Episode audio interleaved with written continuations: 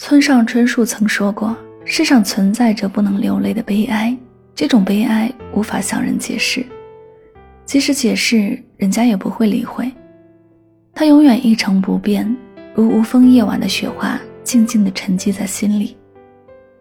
人和人之间，解释其实是最无用的东西，因为相信你的人根本就不会误解你，不信任你的人，费再多的口舌。”他们也始终置若罔闻。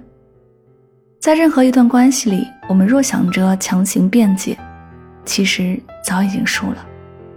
话还是要说给懂的人听，才有意义。若是层次不同，那么注定是无法沟通的。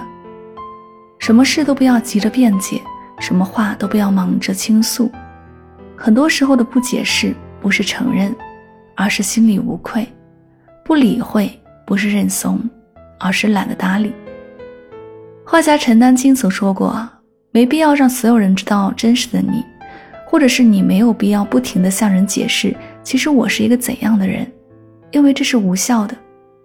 山不解释自己的高度，并不影响它的耸立；海不解释它的深度，并不影响它容纳百川。